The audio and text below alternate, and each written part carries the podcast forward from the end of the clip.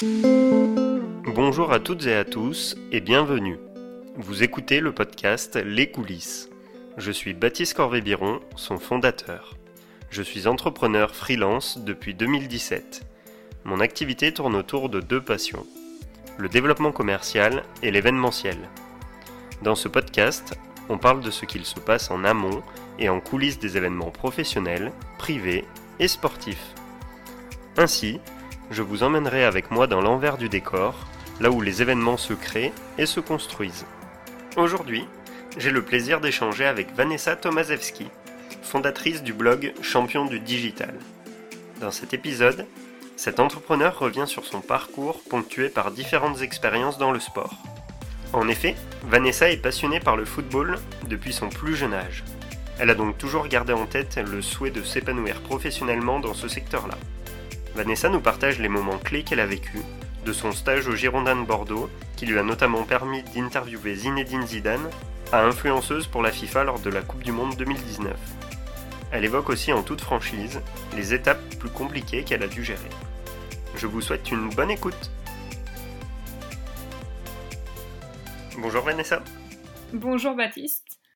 Euh, bah déjà, euh, merci de m'accorder euh, quelques instants. Je sais que quand on est entrepreneur, le, temps est, précieux. du coup, je t'en remercie. Et avant qu'on puisse parler à la fois de ton métier passion autour du, foot et du digital, je souhaiterais que tu puisses te présenter, s'il te plaît. Bonjour à tous. Donc moi, je suis Vanessa Tomazeski. Euh, je suis euh, spécialisée dans le marketing du sport et tout ce qui est euh, social media dans le sport et plus particulièrement le football. Euh, ça fait trois ans que je me suis lancée à mon compte et euh, tout est lié en fait à la création d'un blog que j'ai lancé en janvier 2017 qui s'appelle Champion du digital et euh, qui est destiné à mettre en avant les best practices euh, autour du marketing sportif, à interviewer des professionnels dans le milieu du sport. Puis j'ai eu plusieurs expériences dans le milieu du foot, mais je pense qu'on en discutera par la suite. Et euh, j'ai aussi euh, au niveau de ma formation, j'ai alors j'ai été diplômée d'une licence en économie à l'université de Bordeaux et ensuite, j'ai fait un master en marketing digital et management international euh, à l'USCPO. Oui, donc c'est là où euh, on en parlait un petit peu en, préparant l'émission. Il y a des similitudes entre nos deux parcours, euh, puisque bah, on est tous les deux passionnés de sport et on a également euh, tous les deux un, un master en, en management. et puis bah, finalement, tu en as parlé, tu es devenu entrepreneur la même année que moi, donc ouais, il y a, y, a des, y a des choses assez sympas à découvrir voilà, au, au fil des, des, discussions. Si on revient quelques années en arrière, Vanessa, est-ce que tu pourrais nous partager les rêves d'enfant ou les métiers que tu souhaitais faire Est-ce qu'il y avait un lien justement avec le, sport euh, et ce que tu fais aujourd'hui ou pas du tout? Alors autant que je m'en souvienne, quand j'étais en primaire et qu'on me demandait quel métier je voulais faire, je disais footballeuse. Pourtant, voilà, à l'époque on me disait c'est pas possible. Après, qu'est-ce que j'ai voulu faire comme métier? Euh, Astronaute, archéologue, euh, donc c'était très varié. J'avais un peu la tête dans les étoiles, on va dire. Donc ouais, c'était ouais footballeuse. Et puis en fait, euh, en grandissant, euh, bah, je me suis, je pense depuis le collège, je m'en rappellerai toujours. J'avais un, je sais pas, un souvenir. C'est c'est quelqu'un qui était venu au collège parler de son métier, un ancien élève. Et en fait, quand je l'avais entendu parler de son métier, moi je m'étais dit, ah, mais moi, il faut vraiment que je travaille dans le milieu du foot. C'est ma passion. Je, je veux travailler dans le milieu du foot. Mais à l'époque, je savais pas ce que je voulais faire en fait. Enfin pour moi, le foot, enfin, je savais pas qu'un club c'était une entreprise qui avait tous les métiers. Donc pour moi, euh, travailler dans le sport, il y avait prof de sport et puis le reste, je savais pas trop. J'aimais bien rédiger, j'aimais bien tout ce qui était publicité, tout ça. Donc je, au fil des années, j'ai commencé à être intéressée par la communication, tout ça, mais j'avais personne autour de moi qui faisait un métier similaire, donc je savais pas ce qui existait comme métier. Et on va dire que c'est venu euh, au fur et à mesure euh, quand je suis arrivée à la fac. Mais oui, j'ai, je pense depuis depuis enfant, j'ai toujours euh, su que je travaillerais un jour dans le milieu du football et en fait, j'ai grandi en me disant bah faut que j'y arrive, faut que je réussisse à faire ça parce que c'est ma passion et puis sans vraiment savoir ce que j'allais faire. Donc là, moi, en, t'écoutant, euh, ce que je retiens, c'est qu'effectivement, euh, bah, il est entre guillemets normal de pas spécialement savoir ce qu'on veut faire quand on est plus jeune, mais par contre qu'il faut aussi écouter son cœur et, ce qui nous fait vibrer entre guillemets pour euh, bah, faire en sorte de, travailler dans, ce secteur-là euh, plus tard. Ce que tu réussi, euh, on le découvrira, ce que tu réussi à faire depuis maintenant quelques années. Oui, et puis, et puis au final, je me rappelle quand je disais que je voulais travailler dans le milieu du sport ou dans la com, bah moi j'ai eu la chance que mes parents m'ont toujours soutenu enfin dans ce que je voulais faire, mais quand je me rappelle en, au centre d'orientation du collège, quand j'avais dit que je voulais travailler dans le milieu du sport, bon bah on m'avait dit prof de sport, mais moi les études STAPS ça m'intéressait pas du tout. Et on m'avait pas proposé autre chose, donc euh, je sais que les centres d'orientation ils orientent plus ou moins bien. Mais pareil quand je parlais que quand je disais que je voulais travailler dans le milieu de la communication ou du sport, tout le monde me disait, enfin autour de moi, euh, bah c'est fermé, c'est bouché, il n'y a pas d'opportunité. Mais en fait, euh, ce que je me rends compte c'est je les ai jamais crus ces gens-là. Enfin, je, les ai crus que c'était fermé. Moi, dans, dans ma tête, je me suis toujours dit, bah, au final, s'il y a des gens qui travaillent dans les clubs, s'il y a des gens qui, ont ce métier-là, ils sont bien arrivés de quelque part. Donc, si eux, ils l'ont fait, moi, je peux le faire. Et je me suis toujours dit ça, en fait. Donc, je me suis pas trop mis de limites, même si bah, je partais de je partais de rien en fait parce que je connaissais pas le milieu, j'avais pas de réseau, mais, voilà, je, je me suis jamais dit que je pourrais pas y arriver parce que c'est un métier bouché quoi. Donc euh, voilà, on va dire que ça s'est fait au fur et à mesure tu as commencé à taper le ballon entre guillemets bah, comme euh, comme beaucoup de d'enfants euh, très certainement euh, chez toi que ce soit dans le salon ou ou dans ou dans le jardin ou à l'école et tu as commencé ta première licence c'est ça en, en, 98 après la, première étoile et le premier titre de champion du monde de l'équipe de France? Ouais, c'est ça. nous, on n'avait pas de jardin, j'habitais au centre-ville, donc c'était plutôt à ma soeur jumelle, on jouait au foot dans le salon. les cages, c'était c'était la fenêtre je, je plains mes parents, mais ils ont accepté ça. Euh, donc ouais, on va dire les, les premiers foot, on va dire c'était dans le salon et en fait je me rappelle que quand j'étais petite, où qu'on aille, chaque fois qu'on allait se balader quelque part, qu'on allait, je sais pas, un mariage, n'importe où, en fait j'avais toujours mon ballon dans le coffre de la voiture et je jouais tout le temps au ballon. Je l'amenais partout. Et oui, j'ai commencé à jouer au foot euh, dans la cour de récré en fait avec les garçons quand ils voulaient bien me passer le ballon. Donc, euh, c'était les premières luttes pour avoir le ballon et pour être accepté pour aller sur le terrain. Parce que, du coup, à l'époque, voilà, une fille qui joue au foot, ben non, on me disait, euh, bah, t'es une fille, euh, non, on vient pas jouer au foot. Et il y en avait toujours pour me dire ça. après, j'avais de la chance qu'il y en ait, bah, qui quoi. Et, donc, je, prenais ma place, on va dire, sur le terrain. Mais, mais oui, j'ai commencé, bah, j'ai commencé à la cour de récré et en fait, je regardais toujours, euh, bah, je regardais les matchs de foot euh, à la télé avec mon père, j'aimais bien ça. Et, en fait, euh, bah, je lui avais dit que je voulais jouer au foot. Et, précédemment, en fait, j'ai fait, bah, fait plusieurs sports. J'ai fait de la gym, ça me plaisait pas. D'ailleurs, j'ai un souvenir quand j'étais petite, je faisais de la gym. Il y avait un, au fond, de, au fond de la salle de gym, il y avait un endroit, il y avait plein de ballons en plastique et j'étais toujours calée dans cet endroit pour jouer avec les ballons en fait. Et je me rappelle que de ça en fait, de cette expérience de gym. Et euh, j'ai fait de la natation, j'ai fait de l'aïkido aussi. Je crois quand j'avais 5 ans, un truc comme ça.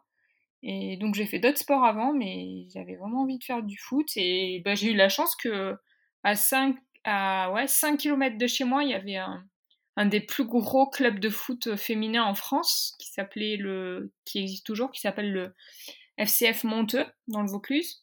Et donc en fait, mon père, bah, il a cherché un club, il a trouvé celui-là, et, du coup, il m'a, inscrit, et donc c'était en 98. Donc euh, bah, ça faisait, euh, c'est même pas la Coupe du Monde, quoi, qui m'a fait euh, m'inscrire en club, c'est, je lui avais déjà demandé avant, et en fait, il avait commencé à chercher. Ça reste quand même symbolique l'année 98, mais, mais ouais, j'ai eu ma première licence à 7 ans, et j'ai eu la chance d'avoir un club, un bon club, et un club de foot féminin pas loin de chez moi, puisque il y avait une équipe, euh, une équipe euh, jeune, euh, bah, j'avais 7 ans à l'époque, donc, donc j'avais une équipe à mon âge pour, pour pouvoir jouer, donc ça c'était, c'était quand même un privilège à, cette époque-là, on va dire. Et le deuxième volet de ton métier, qu'est le digital, quand est-ce que tu as été pris de, de, passion, entre guillemets, pour la communication et, et le partage de contenu? Ben en fait, moi je m'intéressais à la communication digitale, mais je me serais jamais vue blogueuse. C'est-à-dire que je me rappelle quand je suis arrivée à la fac, euh, bah, j'étais sur Facebook comme tout le monde, mais j'étais euh, un peu euh, anti-réseaux sociaux. Enfin, vraiment, j'étais loin de ça et jamais, jamais j'aurais pensé un jour, moi, faire des vidéos sur les réseaux. mais vraiment pas, quoi. C'était, c'était, bah, j'étais la, dernière à poster des trucs sur les réseaux sociaux et je, j'aimais pas ça. Et, enfin, d'un point de vue personnel, quoi. Trouvais ça très bien ce que faisaient les blogueurs, les influenceurs, tout ça, enfin, quand j'ai commencé à découvrir, mais moi, j'aurais jamais pensé, moi, faire ça, parce que j'avais pas forcément le, caractère, et je pensais pas avoir euh, du tout du charisme pour faire ça, donc euh, on va dire que ça s'est fait au fur et à mesure. En fait, ce qui s'est passé, c'est que j'avais pas forcément confiance en moi et en 2012-2013, euh, ça faisait donc j'étais en master 1, entre mon master 1 et mon master 2. J'ai fait une césure de un an au Girondin de Bordeaux, au service euh, communication, euh, édition web, donc pour le magazine du club. Il faut savoir que ça faisait 4 ans déjà que je, je cherchais un stage dans le milieu du foot, j'arrivais pas, et donc j'ai réussi à avoir cette opportunité-là. Et en fait, au cours de, de ce stage, ça m'a, enfin, c'était une césure d'un an, ça m'a vraiment fait prendre confiance parce que j'ai fait des choses que j'aurais jamais pensé pouvoir faire. Euh, des résumés de matchs en direct au stade, des interviews des joueurs à la fin des matchs. Et surtout, ce qui m'a fait prendre euh, vraiment la confiance, c'est euh, le fait d'avoir interviewé Zinedine Zidane, qui est passé en fait au Hayan, au château du Hayan, pour, pendant 2-3 jours pour passer ses diplômes d'entraîneur. Donc c'était en 2013 et en avril 2013 et en fait bah, ça m'a énormément donné confiance parce que moi j'avais pas confiance en moi et même même à la fac hein, je passais pour des présentations orales j'avais toujours les plus mauvaises notes parce que j'étais pas à l'aise à l'oral devant tout le monde et tout. Et je me rappellerai toujours avec quelqu'un qui m'a dit un jour, mais enfin, c'était en, en, en licence, quelqu'un qui m'a dit, mais pourquoi tu veux travailler dans la communication? T'arriveras jamais, enfin, tu arriveras jamais, t'es pas capable de faire présentation orale devant, devant une classe, enfin. Et au final, bah, ça montre bien que c'est pas de l'inné, mais c'est plutôt de l'acquis, on va dire. On peut s'améliorer, quoi. C'est pas parce qu'on est on est mauvais ou on n'est pas à l'aise que bah voilà on va pas prendre confiance et moi ça a été ça le déclic ça a été d'interviewer Zinedine Zidane et du coup ça m'a vraiment donné la confiance parce que je me suis dit bah au final euh, bah, je suis pas grand chose mais au final j'ai réussi à interviewer Zinedine Zidane et et, en fait euh, ça m'a donné confiance quoi donc euh, après j'ai fait d'autres interviews tout ça enfin c'était vraiment une super année parce que c'est aussi l'année où les Girondins ont gagné la Coupe de France. Et puis donc j'étais en stage sur le magazine, donc j'ai fait plein d'autres interviews. Euh, ce qui a suivi comme interview, c'est que j'ai interviewé aussi Guillaume Canet pour le magazine du club. J'avais réussi à trouver les, contacts pour l'interviewer. Euh, j'ai interviewé Alain Giresse, ben, je faisais les interviews aussi d'après-match. Enfin, tout ça en fait, ça m'a vraiment donné confiance et euh, et, en gros, le digital, en fait, bah, du coup, c'est là que j'ai commencé à vraiment m'y intéresser. Et à cette époque-là, en fait, je faisais mon mémoire sur euh, pourquoi, en gros, investir dans le football féminin de la part des clubs et comment développer le football féminin grâce au digital, grâce à la communication. Donc, j'ai vraiment commencé à m'intéresser à ce sujet-là à ce moment-là. Puis j'avais le meilleur des exemples puisque j'étais dans un club pro, donc j'ai été formée à ça et on va dire que tout a débuté euh, à ce moment-là. Tu vois, euh, souvent quand on lit ou on découvre les parcours, euh, que ce soit sur, euh, sur Internet ou en discutant avec les, les personnes, souvent bah, on présente des, des aspects plus positifs. Mais en t'écoutant, bah, on voit qu'effectivement, bah, pour arriver entre guillemets à, tes rêves et à, ce, et à, ce, que tu souhaitais faire depuis toute petite, bah, il fallu que tu persévères, que tu sortes de ta zone de confort, que tu sois curieuse aussi. Est-ce que c'est des choses avec le recul où tu te dis que finalement c'est aussi des fois ça la clé pour bah, pour s'épanouir La persévérance, je suis tout à fait d'accord. Parce que, au final, quand on parle de mon parcours, souvent, enfin, les gens, ils voient que le positif, ils voient que bah, le fait que je suis influenceuse de la FIFA, le fait que j'ai travaillé sur deux Coupes du Monde, que j'ai mon blog, que je suis sur les événements sportifs, euh, le fait que j'ai travaillé dans un club aussi, que j'étais en stage un an dans un club au Girondin. Mais ce qu'ils savent pas forcément, c'est que pendant quatre ans, j'ai postulé, j'avais que des réponses négatives partout. Mais 4 ans, c'est long, hein, franchement. Euh, je suis arrivée en master en école de commerce, euh, je désespérais. C'est-à-dire que je commençais à postuler dans les banques et postuler dans des endroits euh, qui m'intéressaient pas vraiment. Mais je me disais, il ben, faut bien que je trouve quelque chose, donc tant pis. Peut-être que je suis pas faite pour ça, pour travailler dans le sport ou dans le foot. Et quand je suis arrivée en master, je commençais vraiment à désespérer parce que je me disais, mais au final, bah, j'ai pas de réseau et peut-être qu'au final, j'arriverai jamais à rentrer dans un club. Et je désespérais un peu, mais en fait, je continuais quand même de postuler. Et et au final, mon stage au Girondin, euh, ça a été. Il y a plusieurs circonstances qui ont fait que j'ai réussi à avoir ce stage. Et on va dire le, contexte aussi, c'est que ben, à l'époque, je cherchais un apprentissage. Alors là, c'est un petit message pour tous ceux qui cherchent un apprentissage. Sachez que je n'ai jamais trouvé parce que ben, j'étais en école de commerce et toutes les entreprises où je passais des entretiens, euh, elles me disaient ben non, on cherche quelqu'un qui a déjà de l'expérience. Donc euh, évidemment, quand tu sors de la fac, tu n'as que deux mois, deux mois de stage bah, ça les intéressait pas en fait. Donc, euh, donc ça c'était avant de faire, avant d'entrer au Girondin. Et donc je trouvais pas d'apprentissage. Et en fait j'ai commencé à faire un stage dans le milieu du luxe parce que ça m'intéressait. Ça s'est pas passé comme je pensais. du coup je suis restée 15 jours. Et en fait, euh, bah, c'était c'était ouais, ça s'est pas du tout passé comme, comme je le souhaitais. Et, en fait, je regardais quand même les offres passer et j'ai vu passer une offre des Girondins qui cherchait trois stagiaires à l'époque et l'offre a été parue sur l'intranet de mon école. Du coup, j'ai postulé et en fait, j'ai lu l'offre et je me suis dit, mais c'est le rêve ce stage, faire des interviews, résumer de matchs au stade, euh, rédiger des articles pour un magazine. en fait, je, lisais l'offre et je me disais, mais c'est le rêve, si jamais j'étais prise pour un truc comme ça, ce serait génial. Et, et ben, je rêvais un peu parce que je me suis dit, mais ouais, enfin, moi, je, je, suis nulle à l'oral, euh, j'ai jamais fait d'interview de personne, j'ai jamais fait de journalisme ou quoi. Alors, je rédige bien, mais bon, je suis pas sûre que ça suffise. Et au final, j'ai passé les entretiens. C'était pas gagné parce que les entretiens, il y avait beaucoup de questions, tout ça. Et on m'avait demandé de faire un, résumé de match en direct. Et en fait, ça, ça, ça a beaucoup joué parce que j'ai envoyé mon résumé. Et je sais que le, le, résumé en question, il avait, euh, il avait bien plu en fait. Et euh, enfin, ça, c'est quelque chose qui a, je pense, joué dans le fait que j'ai été pris en stage. Et puis voilà, et j'ai eu la chance aussi d'avoir un maître de stage qui m'a fait confiance et un responsable de, la communication au Girondin qui à l'époque m'a donné aussi la chance d'interviewer Zinedine Zidane. Et en fait, j'ai eu la chance de tomber sur des gens qui étaient euh, vraiment bienveillants et qui m'ont beaucoup aidé en fait euh, lors de, ce stage à prendre confiance, etc. Donc euh, donc ouais, c'est, ça se fait au fur et à mesure, quoi. C'est, mais c'est la persévérance pour moi, c'est, ça, quoi. C'est en fait le fait de pas abandonner, de pas lâcher, même quand, bah, quand tu vois que ça avance pas, quoi. Et au final, euh, j'ai une expression que j'aime bien, c'est plus le combat est difficile, plus les victoires sont belles. C'est en gros, plus tu vas, tu vas galérer le jour où ça marche, ben en fait tu te diras ben en fait c'était ça quoi, c'est c'est pour mieux savourer euh, bah, les réussites quoi. C'est c'est pas toujours facile mais mais après tu tu savoures quand quand il y a une victoire quoi. Quelques temps après euh, ton diplôme, euh, lors de ta première expérience, pareil, elle, euh, elle se passe euh, pas spécialement comme tu l'aurais souhaité. Et donc là, bah, il y a un autre déclic qui t'arrive et où tu décides de, créer ta structure quelques mois après. Est-ce qu'on peut revenir sur ces moments-là que tu as vécu fin 2016, début 2017, alors que tu as, as 26 ans et que tu as ton master en poche? Alors en fait, il faut savoir que quand j'étais, en gros, j'ai fait un, un stage de, de fin d'études à Nice, donc après mon master, dans le milieu du luxe.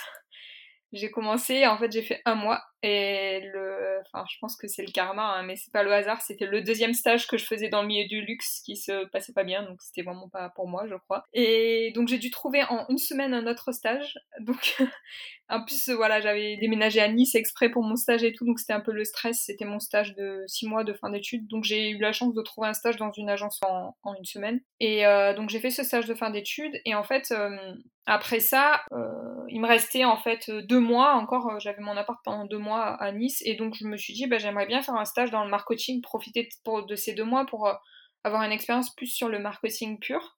Et donc j'ai trouvé un stage euh, dans une agence euh, à Monaco qui était spécialisée là-dedans et en fait ça s'est super bien passé et, et donc au bout de deux mois en fait on m'a proposé un CDD et donc un CDD de six mois donc j'ai fait mes six mois et avant mes six mois on m'a proposé ben, un, une embauche donc en fait j'ai été embauchée en CDI en fait, ça a été une super expérience parce que j'étais vraiment dans, dans une super agence. Alors, on était trois ou quatre, mais vraiment, je suis tombée avec des personnes bienveillantes, des entrepreneurs qui connaissaient vraiment leur métier. Donc, elles m'ont vraiment appris euh, toutes les stratégies marketing. Euh, leur contact, en fait, ça faisait quelques années qu'elles avaient leur agence. Donc, du coup, j'ai beaucoup appris sur l'entrepreneuriat au final, même si mon métier c'était dans le digital. Comment gérer des clients. Euh, comment trouver des clients aussi, euh, ce qu'il fallait faire, ce qu'il fallait pas faire.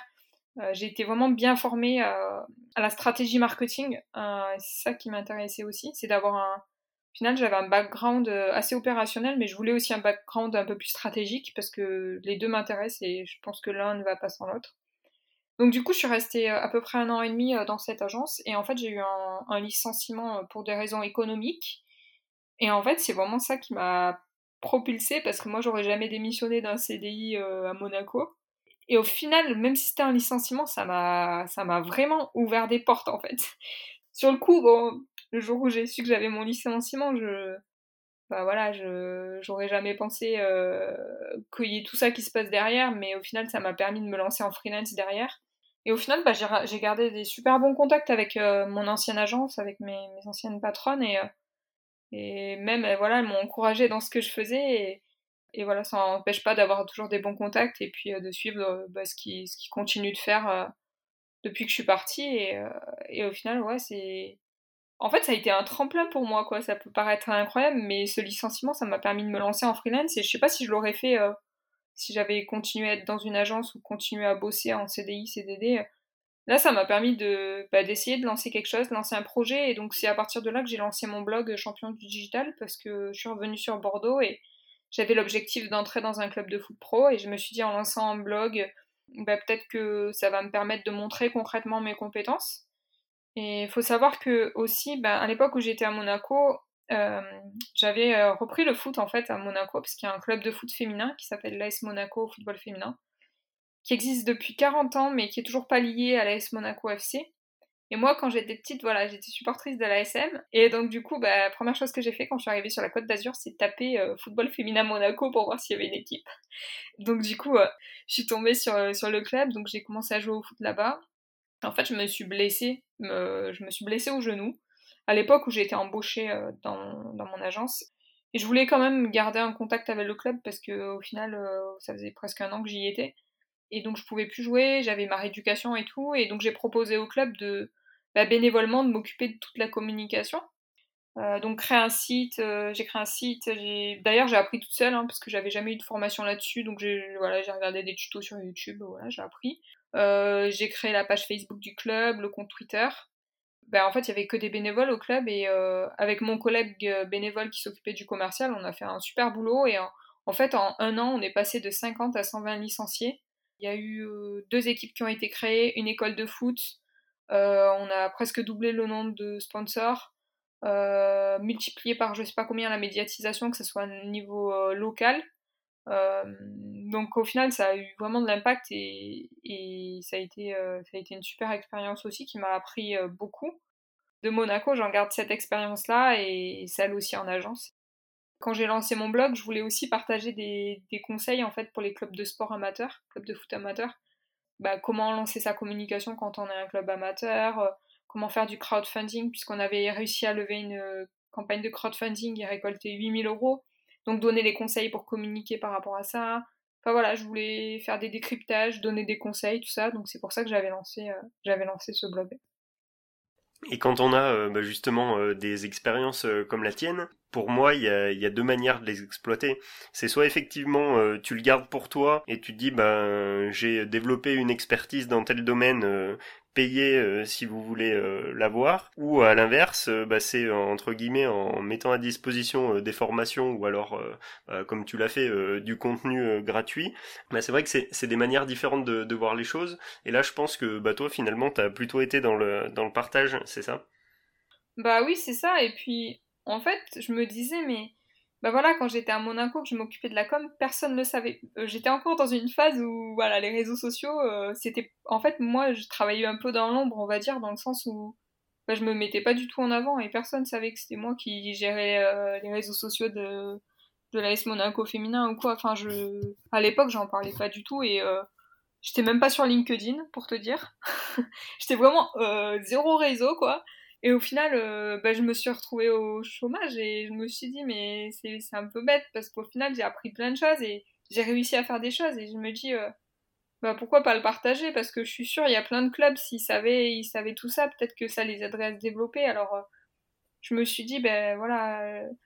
faut savoir quand même que j'ai hésité pendant trois mois avant de lancer mon blog parce que à l'époque, j'avais 26 ans ça faisait, bah, j'avais une expérience de un an et demi en agence, j'avais mon expérience d'un an au Girondin, et en fait, j'avais pas trop confiance parce que j'ai hésité, je me suis dit, est-ce que ça va pas me griller auprès des professionnels? Parce que je suis jeune, quoi, j'ai 26 ans, je lance mon blog sur le marketing du sport, est-ce que les experts du, sport, ils vont pas se dire, euh, pourquoi, d'où elle arrive, quoi, c'est qui elle, pourquoi elle vient parler de marketing du sport, elle y connaît rien et tout, elle a pas d'expérience, et et donc du coup, c'est pour ça mes premiers articles, c'était plus euh, voilà des conseils sur la stratégie des clubs amateurs, tout ça. Et au fur et à mesure, j'ai commencé à faire des décryptages, on va dire, sur les stratégies social médias des clubs, des marques, tout ça. Et au final, euh, bah, j'ai hésité parce que je me suis dit ouais, je suis jeune et j'ai pas tant d'expérience que ça. Alors euh, est-ce que voilà, est-ce que au final ça va intéresser les gens? Est-ce que je vais pas avoir des critiques négatives ou quoi? Et en fait, pas du tout, quoi. Genre, euh, j'ai hyper hésité et au final, c'est la meilleure chose que, qui me soit arrivée professionnellement de lancer ce blog parce que ça m'a apporté tellement de choses que j'ai, voilà, je, pense que je me suis mis des barrières et au final, j'ai réussi à surmonter les barrières et j'ai eu la chance d'avoir ma soeur aussi qui m'a poussé, qui, enfin voilà, ça faisait trois mois que je devais lancer le blog, euh, je voulais qu'il soit parfait, quoi, c'est impossible. Donc je le refaisais, je modifiais la page d'accueil, les trucs. Ma soeur, à un moment donné, elle m'a dit, mais faut lancer ton blog, enfin, tu vas pas attendre 107 ans encore. Donc du coup, je l'ai lancé en janvier 2017. Et bah, c'est la meilleure chose que j'ai pu faire parce que parce qu'au final, euh, ça a amené plein de choses. Quoi. Eh ben, quelles sont ces choses justement que, que ça a amené? Puisque aujourd'hui tu as, plusieurs activités. Euh, il y a une, un mot qui est un terme qui est un peu à la mode qui est le terme de slasher ou slasheuse pour les personnes qui font euh, plusieurs choses euh, de, de leur journée. Donc toi il y a à la fois des aspects de community management, d'événementiel sportif, de la formation. Est-ce que tu peux revenir justement sur bah, ce qui compose tes journées depuis que tu t'es lancé dans, dans l'entrepreneuriat? Alors c'est ça, je slash, je dribble entre les missions. c'est exactement ça. D'abord j'ai lancé mon blog en janvier 2017 et donc euh, je me suis mis à fond là-dessus. C'est-à-dire tous les jours je rédigeais des articles. Voilà, j'étais vraiment à fond là-dessus, je faisais des interviews, voilà, j'avais tout le temps pour faire ça et je faisais que ça. Et en fait, en fin d'année, j'ai commencé à avoir des demandes pour du community management. Mais là aussi, en fait, j'ai hésité à me lancer à l'époque le premier client que j'ai eu, c'était Footdel, voilà, qui m'a fait confiance, qui est euh, un des premiers médias sur le, sur le foot féminin en France. Et au départ, j'avais une mission de community management euh, sur un événement pour eux. Et en fait, euh, bah, la patronne m'a proposé de gérer leur community management sur Twitter, rédiger des articles, l'aider sur le, développement du, nouveau site, enfin conseiller, parce qu'il y avait quelqu'un qui avait créé le nouveau site, et puis conseiller là-dessus, etc. Et en fait, c'est ma première mission, et c'est vrai qu'au début, j'ai eu peur parce que je me suis dit, mais est-ce que, je suis, est-ce que moi, je suis une agence? Enfin, Le fait de se lancer tout seul, ça fait un peu peur quand même. Et pourtant, je savais que j'avais les compétences. Hein. Je l'avais fait au Girondin, j'avais fait à Monaco. Et au final, bah, ça s'est super bien passé. Donc, ça a été ma première expérience. Et en parallèle, on m'a proposé de donner des cours aussi en école de commerce. Donc, j'ai commencé à donner des cours. À l'époque, j'avais 26 ans. Et il faut savoir que je me suis retrouvée à donner des cours en master. Pour mon premier cours, euh, certains étudiants, étaient plus âgés que moi, donc euh, c'était vraiment ma première expérience. En fait, c'était une super expérience parce que, on va dire j'ai un peu appréhendé pour, mon, mes premiers cours parce que je savais qu'au niveau de l'âge, il n'y avait pas beaucoup de différence, donc je me suis dit, est-ce que je vais être crédible? Et comme je donnais des cours sur quelque chose qui me passionne, ben, je pense que ça s'est ressenti et, euh, et donc du coup, j'ai plutôt eu des bons retours. Donc après, j'ai continué à donner des cours dans d'autres écoles. Donc ça fait trois ans que je donne des cours euh, bah, sur le social media, la fan expérience, euh, marketing sportif, euh, le personal branding aussi, tout ce qui est e-réputation. Et ouais, j'ai fait tout. J'ai fait de bac plus 1 à MBA. Et puis j'aime bien donner des cours parce que ça me permet de, donner des conseils. Et enfin, moi j'ai été étudiante il n'y a pas non plus 10 ans, quoi. Donc, donc en fait, je me mets toujours à la place des étudiants. Je me dis, bah voilà, moi quand je cherchais mon alternance, dans quelle donc, euh, voilà, quelles étaient les questions que je me posais, qu'est-ce que j'aurais aimé savoir, enfin, quels sont les conseils que j'aurais aimé avoir, etc. Donc, j'essaie, au-delà de mes cours, même si je donne des cours de community management, par exemple, je vais toujours donner des conseils pour trouver un stage, une alternance ou quoi. Je vais leur parler de LinkedIn, je leur donne toujours des conseils en plus. Euh, enfin, j'essaie de leur donner des conseils concrets, quoi, pour avancer et puis euh, pour essayer de se créer des opportunités.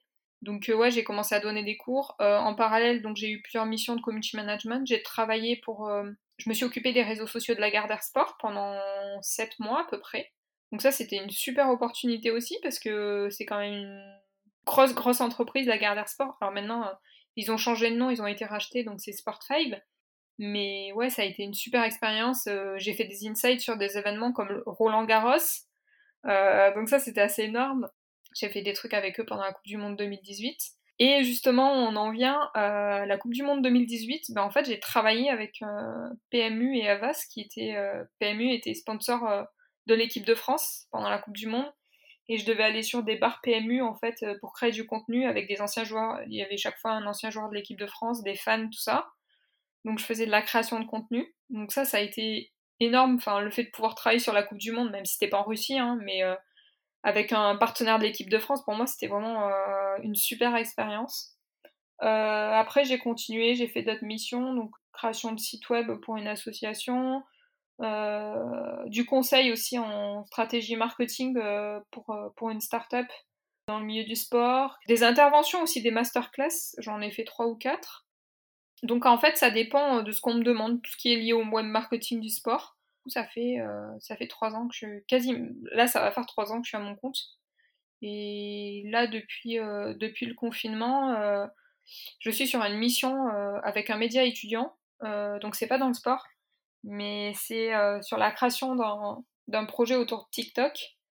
depuis le mois de janvier, en fait, je me suis lancée sur TikTok et en fait, ça a explosé. C'est-à-dire qu'au début, j'y étais allée au mois de septembre, je m'étais lancée sur TikTok pour voir comment ça marchait. Pendant plusieurs mois, en fait, j'ai fait de la veille pour regarder ce qui se faisait à l'international, aux États-Unis, au niveau des clubs et tout. Et je me suis rendu compte qu'il y avait un, retard mais incroyable en France sur TikTok, alors que les clubs, euh, les marques euh, à l'étranger étaient euh, faisaient des contenus assez incroyables et hyper intéressants.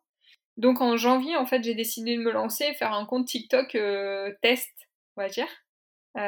Ce compte, il s'appelait Business étudiant, et en fait, je donnais des conseils pour les CV, tout ça. Donc je me suis dit, voilà, c'est un compte test. Avant de lancer Champion du digital, je vais tester ça.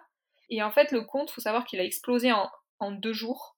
Premier jour, j'ai fait une, euh, vidéo sur euh, comment faire un CV, tout ça, enfin avec des conseils autour des CV, autour euh, de la formation, etc. la première vidéo, elle a fait, je crois, 50 000 vues. Donc à la fin de la journée, j'avais 1000 abonnés, donc j'ai trouvé ça déjà énorme. Et le lendemain, j'ai posté deux vidéos, et il y a une des deux vidéos qui a fait 2 millions 7. Et je me suis retrouvée avec 25 000 followers à la fin de la journée. Donc du coup, je me suis dit, bon, bah il y, a, ouais, du potentiel sur TikTok, et puis c'était ma cible, hein, c'était des étudiants, c'était voilà. Du coup, bah, j'ai continué à développer ce compte et là, je l'ai renommé champion du digital. Donc euh, voilà, je me suis lancée sur TikTok et ça m'a permis de, de, trouver en fait pendant le confinement une nouvelle mission qui était, euh, qui était pas dans le sport parce que c'était compliqué de trouver une mission dans le sport. Et j'ai eu cette opportunité là et ça se passe super bien. mon client actuel, on, a fait euh, quasiment 25 000 abonnés en deux mois certification TikTok, partenariat sur un challenge avec TikTok France. Donc voilà, bah du coup voilà, c'est, je suis spécialisée dans le sport, mais euh, euh, on va dire que selon les opportunités, il peut y avoir des connexions. Bah, là c'est le monde étudiant, donc ça reste quand même euh, quelque chose sur le, un sujet sur lequel je suis, puisque je relais aussi des offres de stage, des offres d'emploi, d'alternance, tout ça depuis, depuis un an sur mes réseaux pour aider les étudiants qui me suivent.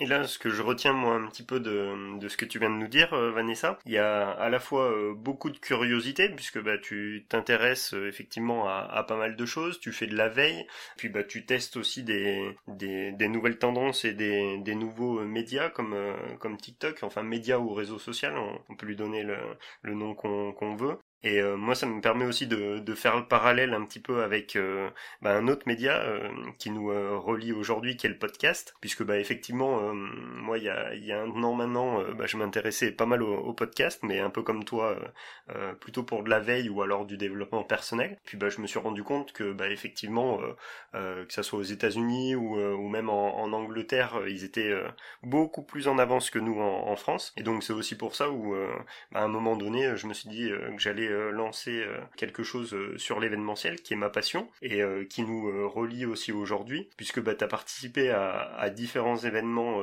ces dernières années, tu as parlé de la Coupe du Monde 2018, il y a aussi celle de, 2019 en, France.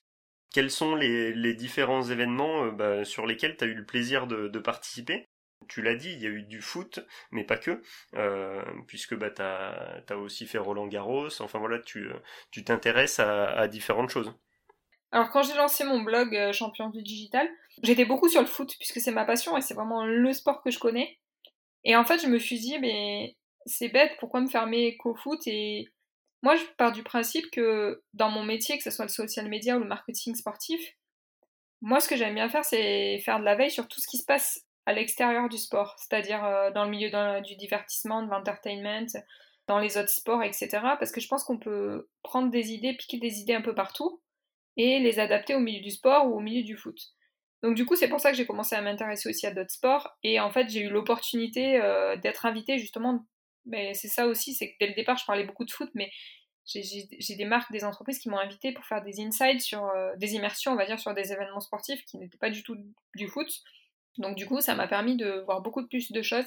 Je pense notamment à la Française des Jeux, qui dès le départ en fait m'a suivi quand j'ai lancé mon blog et j'étais assez surprise parce que pour moi c'était vraiment énorme la Française des Jeux. Ils sont très impliqués dans le milieu du sport, euh, sur le sport féminin, sur des problématiques sociétales, tout ça. Et en fait, ils m'ont invité sur plusieurs événements depuis 2017, euh, notamment sur le Tour de France. Et ça, c'était énorme, quoi. L'an dernier, j'ai fait, j'ai fait une étape du Tour de France avec eux. Alors, ça s'est pas passé comme prévu parce que c'était le lendemain de Tignes où l'étape a été annulée à cause de, de la grêle, tout ça.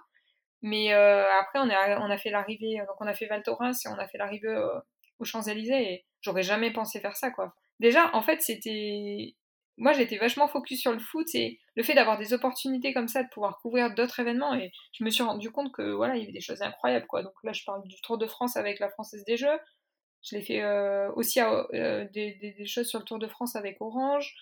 Par exemple, euh, j'avais été à la, à la compétition euh, de basket à Disneyland, euh, c'est la Paris Leader Cup, si je ne me trompe pas, il y a deux ans. Donc ça, j'ai voilà, c'était la première fois de ma vie que je voyais un match de basket sur, voilà, sur place et j'ai adoré. Qu'est-ce que j'ai fait? Ouais, Roland Garros avec la Garter Sport, ça c'était énorme, j'étais jamais allée non plus. Bah, les matchs de rugby. Alors faut savoir que je suis dans le sud-ouest, mais moi je suis pas du tout du sud-ouest à la base, je suis du sud-est.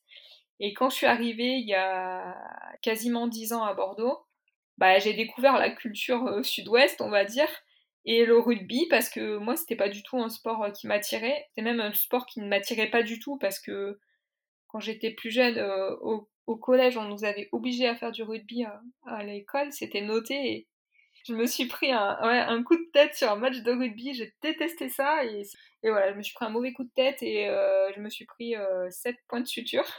Du coup, j'avais une très mauvaise image du rugby, parce que je trouvais ça hyper violent. Et en fait, j'ai découvert, on va dire, le rugby, euh, euh, ben, on va dire, ça fait à peu près un an, ça fait moins d'un an. Hein. J'ai commencé à être invitée ben, par l'UBB sur des matchs et j'ai adoré euh, l'ambiance.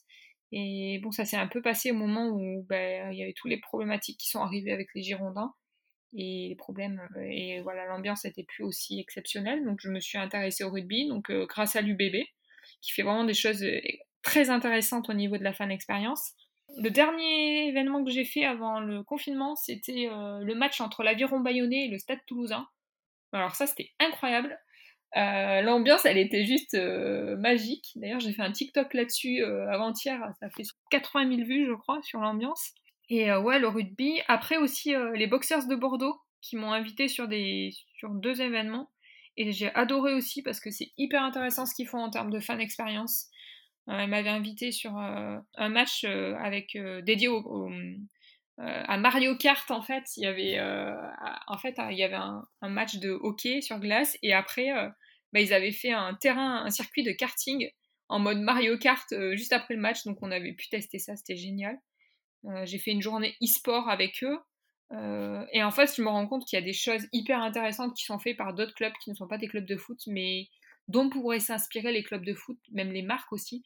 Et, donc ça c'est génial quoi. Et, donc ça c'est pour tout ce qui est hors foot.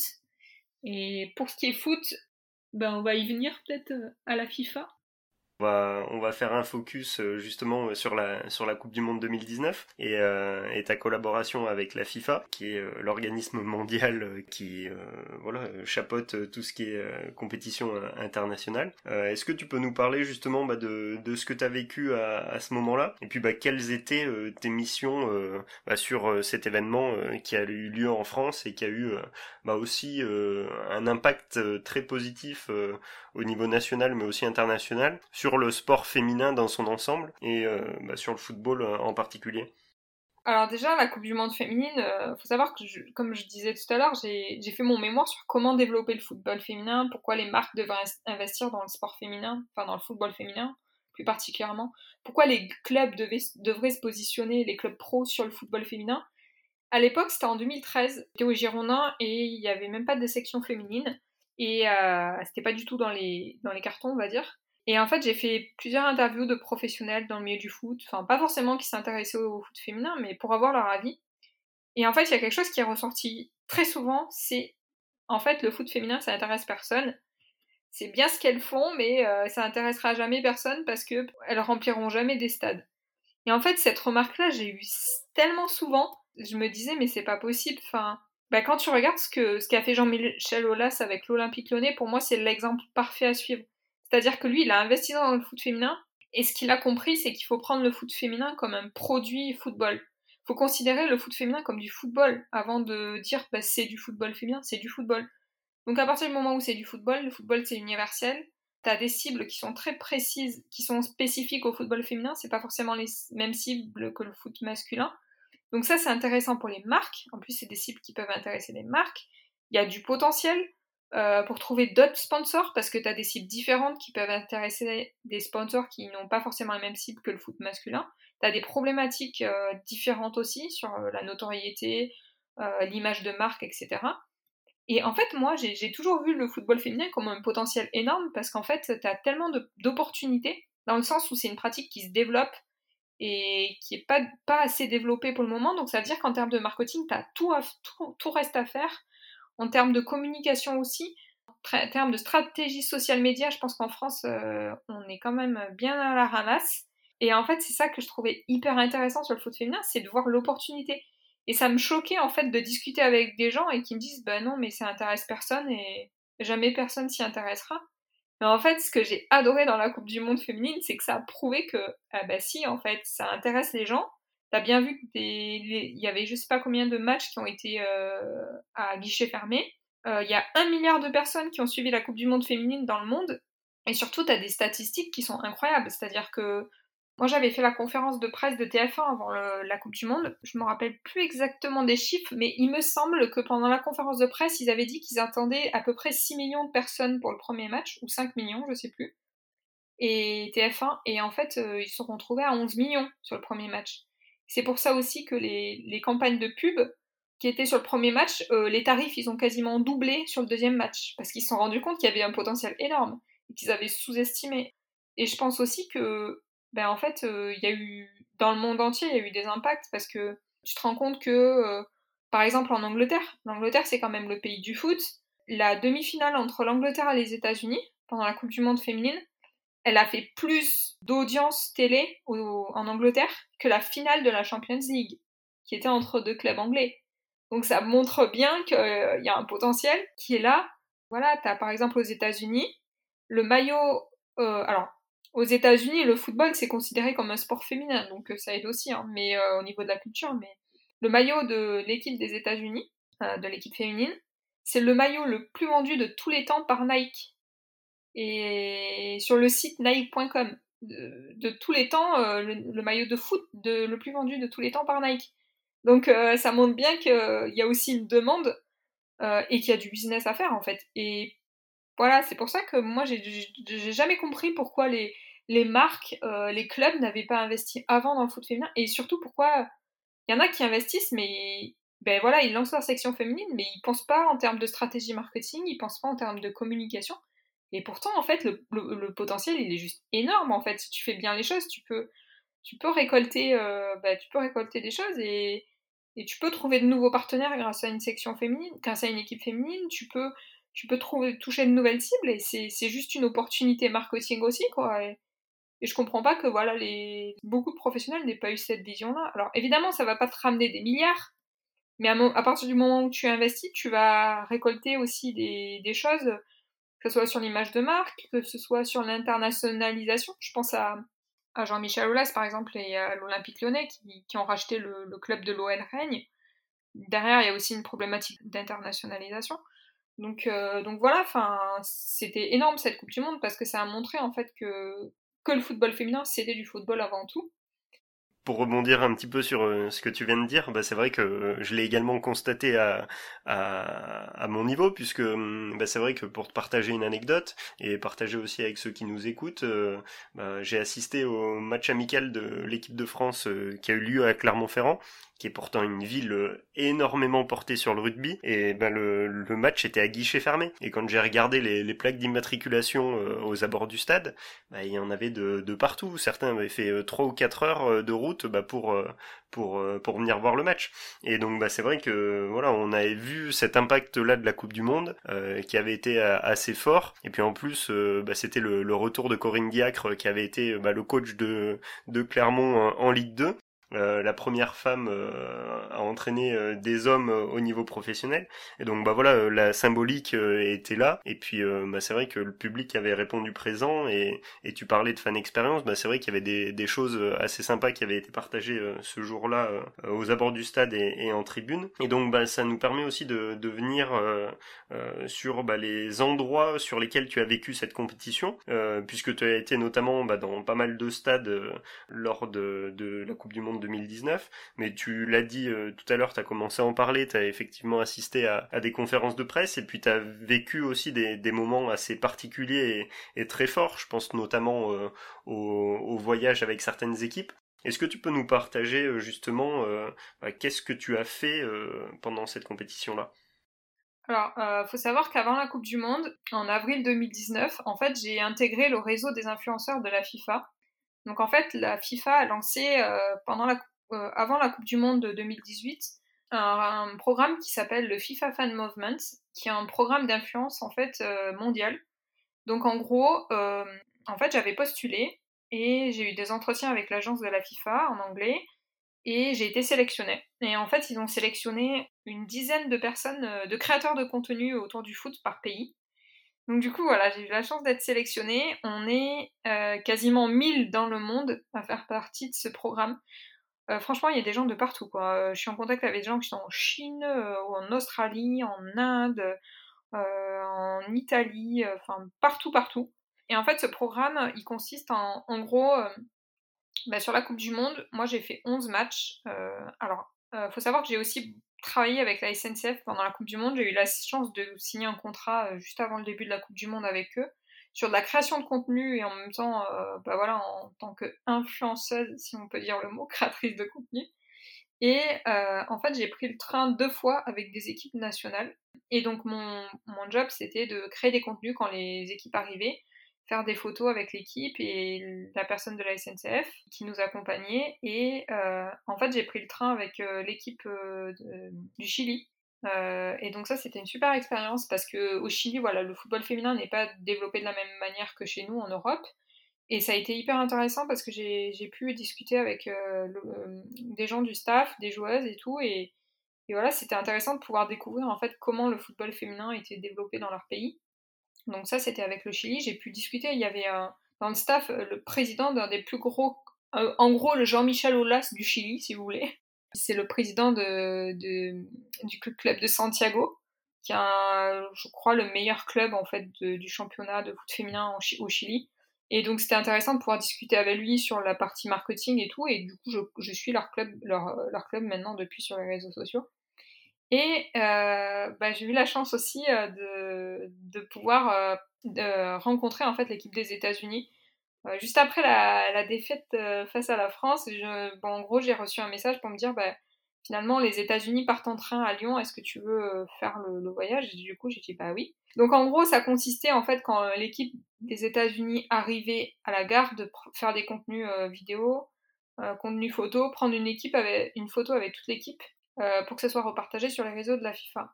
Et, en fait, bah, ça a été un peu compliqué parce que euh, faire des contenus avec euh, le Chili ou les États-Unis, c'est quand même pas le même niveau de médiatisation. Donc, euh, et au final, ils ont été assez cool, euh, les États-Unis. On a, on a pu faire des photos avec, faire des, j'ai pu faire quelques vidéos quand elles sont arrivées.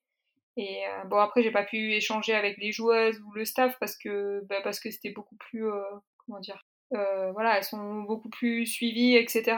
Et donc voilà, mais, euh, mais c'était une super expérience quoi, de, de pouvoir voilà, croiser l'équipe des États-Unis. Et donc, euh, donc voilà, j'ai fait ça avec, avec la SNCF.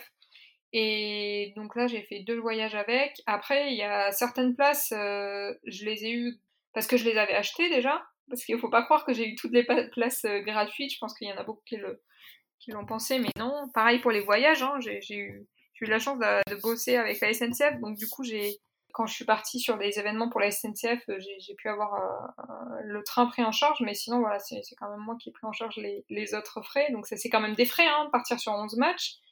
Euh, mais c'était c'était incroyable, quoi, et au final, euh, ouais, j'ai fait ça. Après, qu'est-ce que j'ai fait euh, Oui, alors avec la FIFA, donc j'ai rejoint en avril le réseau des influenceurs de la FIFA, le FIFA Fan Movement. Ça consistait que une fois que j'ai rejoint leur programme, on avait des challenges vidéo pour gagner des places, pour gagner voilà des, expériences. Première expérience que j'ai gagnée, c'est en participant à cette challenge, c'est la veille de l'inauguration de la Coupe du Monde. j'ai assisté en fait au comment dire bah, la veille, en fait, au Parc des Princes, ils, faisaient des répétitions, en fait. Et du coup, j'ai pu y aller. On était quatre et on a pu vivre ça, en fait, vivre les répétitions. Et pour l'anecdote, le premier jour, donc le 7 juin, j'étais au stade et en fait, euh, on est rentré, euh, je pense, une demi-heure avant au stade. On voulait rentrer une demi-heure avant. À part qu'il y a eu tous ces problèmes de file d'attente et tout. Et en fait, euh, j'ai loupé le, début de l'inauguration. Du coup, j'étais absolument ravie d'avoir pu assister aux répétitions la veille. Parce qu'en fait, j'ai même loupé quand il y a la, patrouille de France qui est passée et tout. Je savais, j'ai vu les photos après sur les réseaux sociaux, je me suis dit, mais ça, vient d'où ça? Donc j'ai pris juste la Marseillaise quand je suis arrivée. Et voilà pour la petite anecdote. Et après, j'ai fait, ben, j'ai fait 11 matchs. Et en fait, euh, faut savoir que quand j'ai rejoint le programme d'influence, il y a de la FIFA, il y a le community manager de la FIFA qui nous a suivis sur Instagram avec le compte officiel de la FIFA. Et en fait, il s'est rendu compte que je faisais des, des insides en fait dans mes stories sur Instagram avec les fans de foot et tout. Dès le premier match, en fait, il m'a contacté après le match et il m'a envoyé un message. Il m'a dit bah, J'ai vu tout ce que tu avais fait euh, hier euh, sur, euh, sur le premier match et tout. J'ai trouvé ça génial que tu ailles en immersion avec les fans.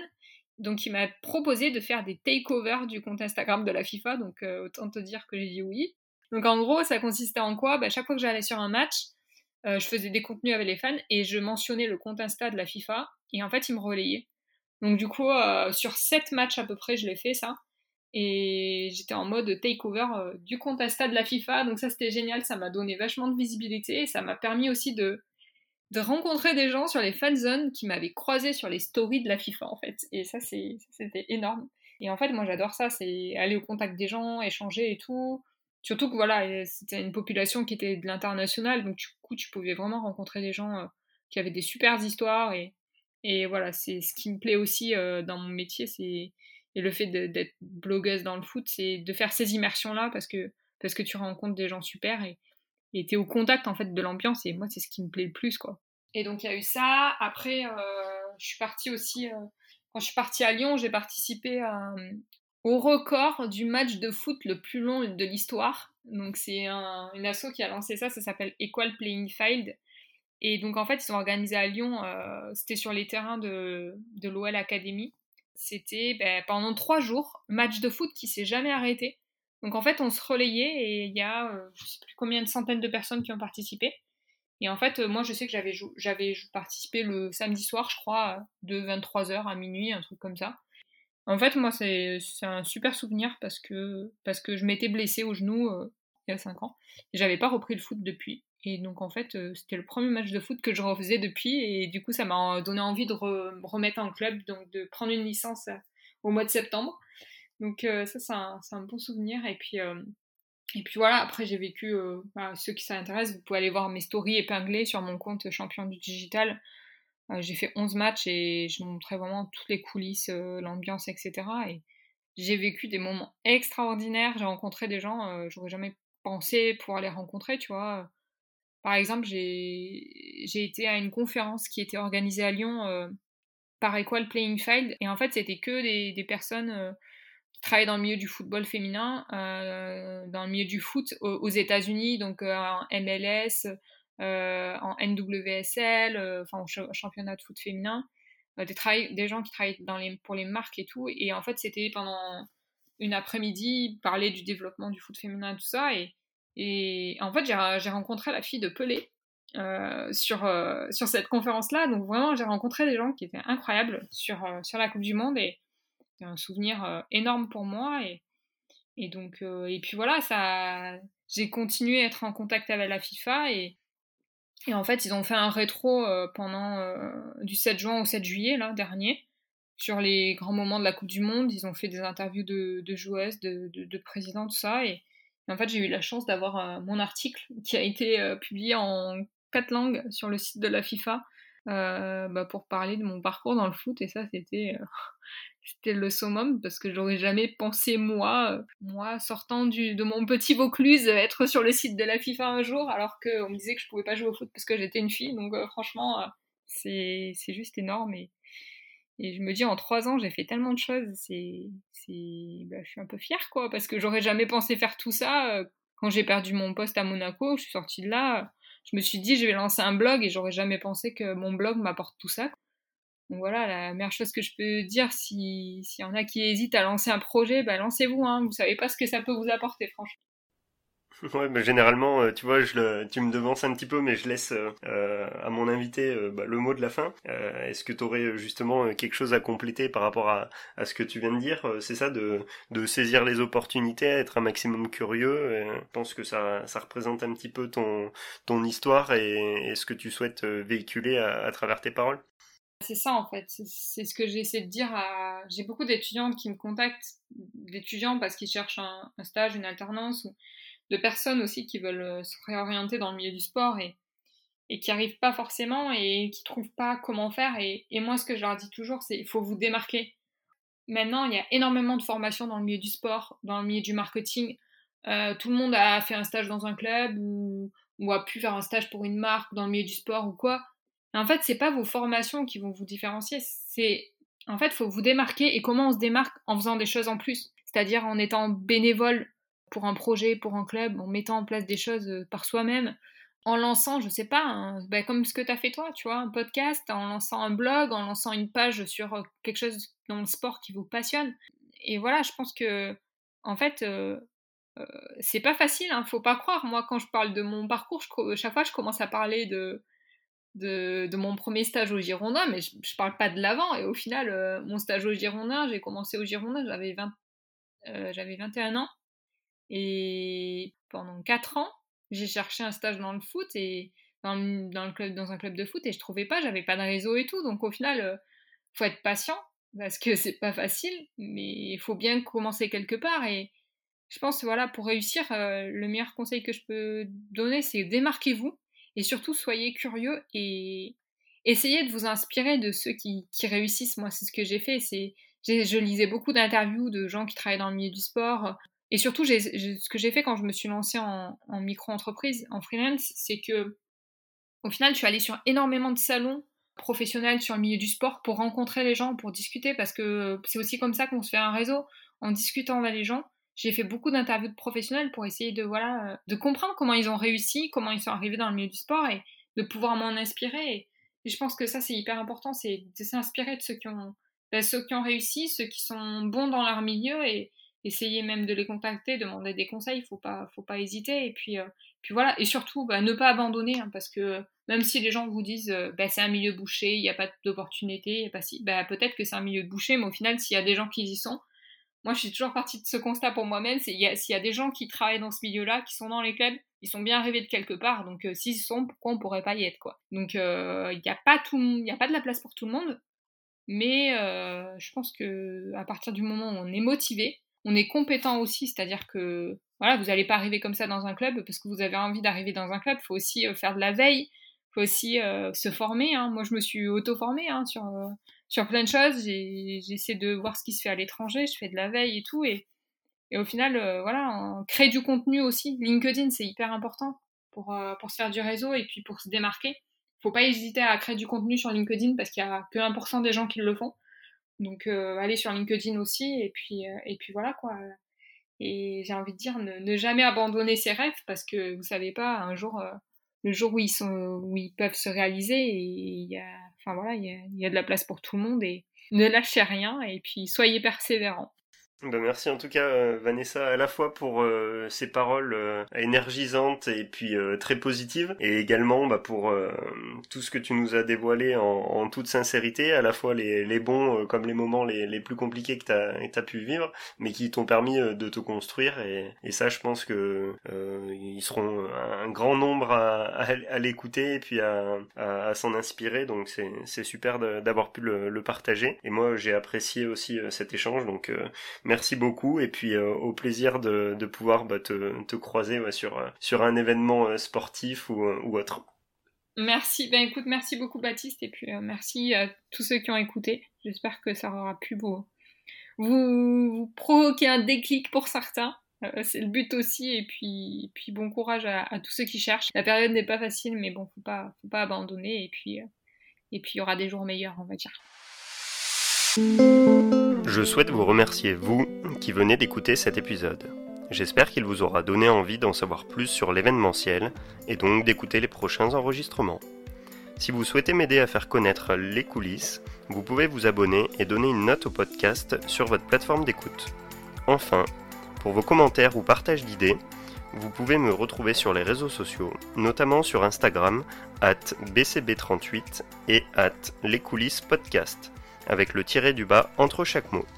Bonne journée, bonne semaine et à très bientôt